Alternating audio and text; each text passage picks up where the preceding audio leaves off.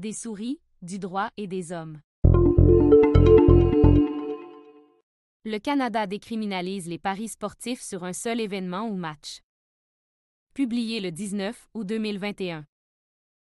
Le gouvernement canadien annonçait récemment que le projet de loi C-218, modifiant des dispositions du Code criminel, entrera en vigueur le 27 août prochain.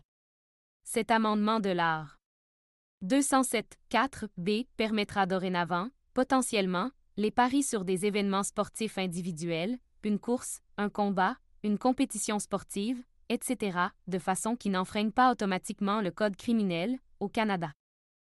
Comme chacun le sait, le Code criminel canadien interdit jusqu'à maintenant les paris sur des événements sportifs spécifiques, contrairement à ce qui se fait aux États-Unis, par exemple.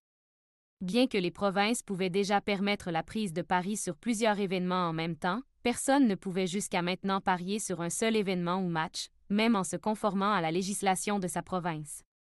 C'est ce qui changera, donc pour tenter d'endiguer un peu le déséquilibre existant entre les paris placés légalement au Canada chaque année, 4 milliards de dollars, à comparer du montant des paris illégaux, 10 milliards de dollars.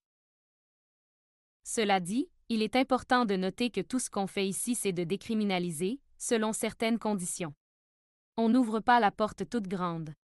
Au contraire, on permettra ce genre de paris, sujet au respect d'un cadre réglementaire, dont les détails seront laissés à la discrétion des provinces, compétences constitutionnelles obligent.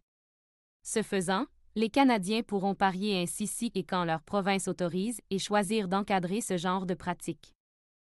Pour une raison ou une autre, les paris sur les courses de chevaux, eux, sont exclus de ce qui serait dorénavant permis.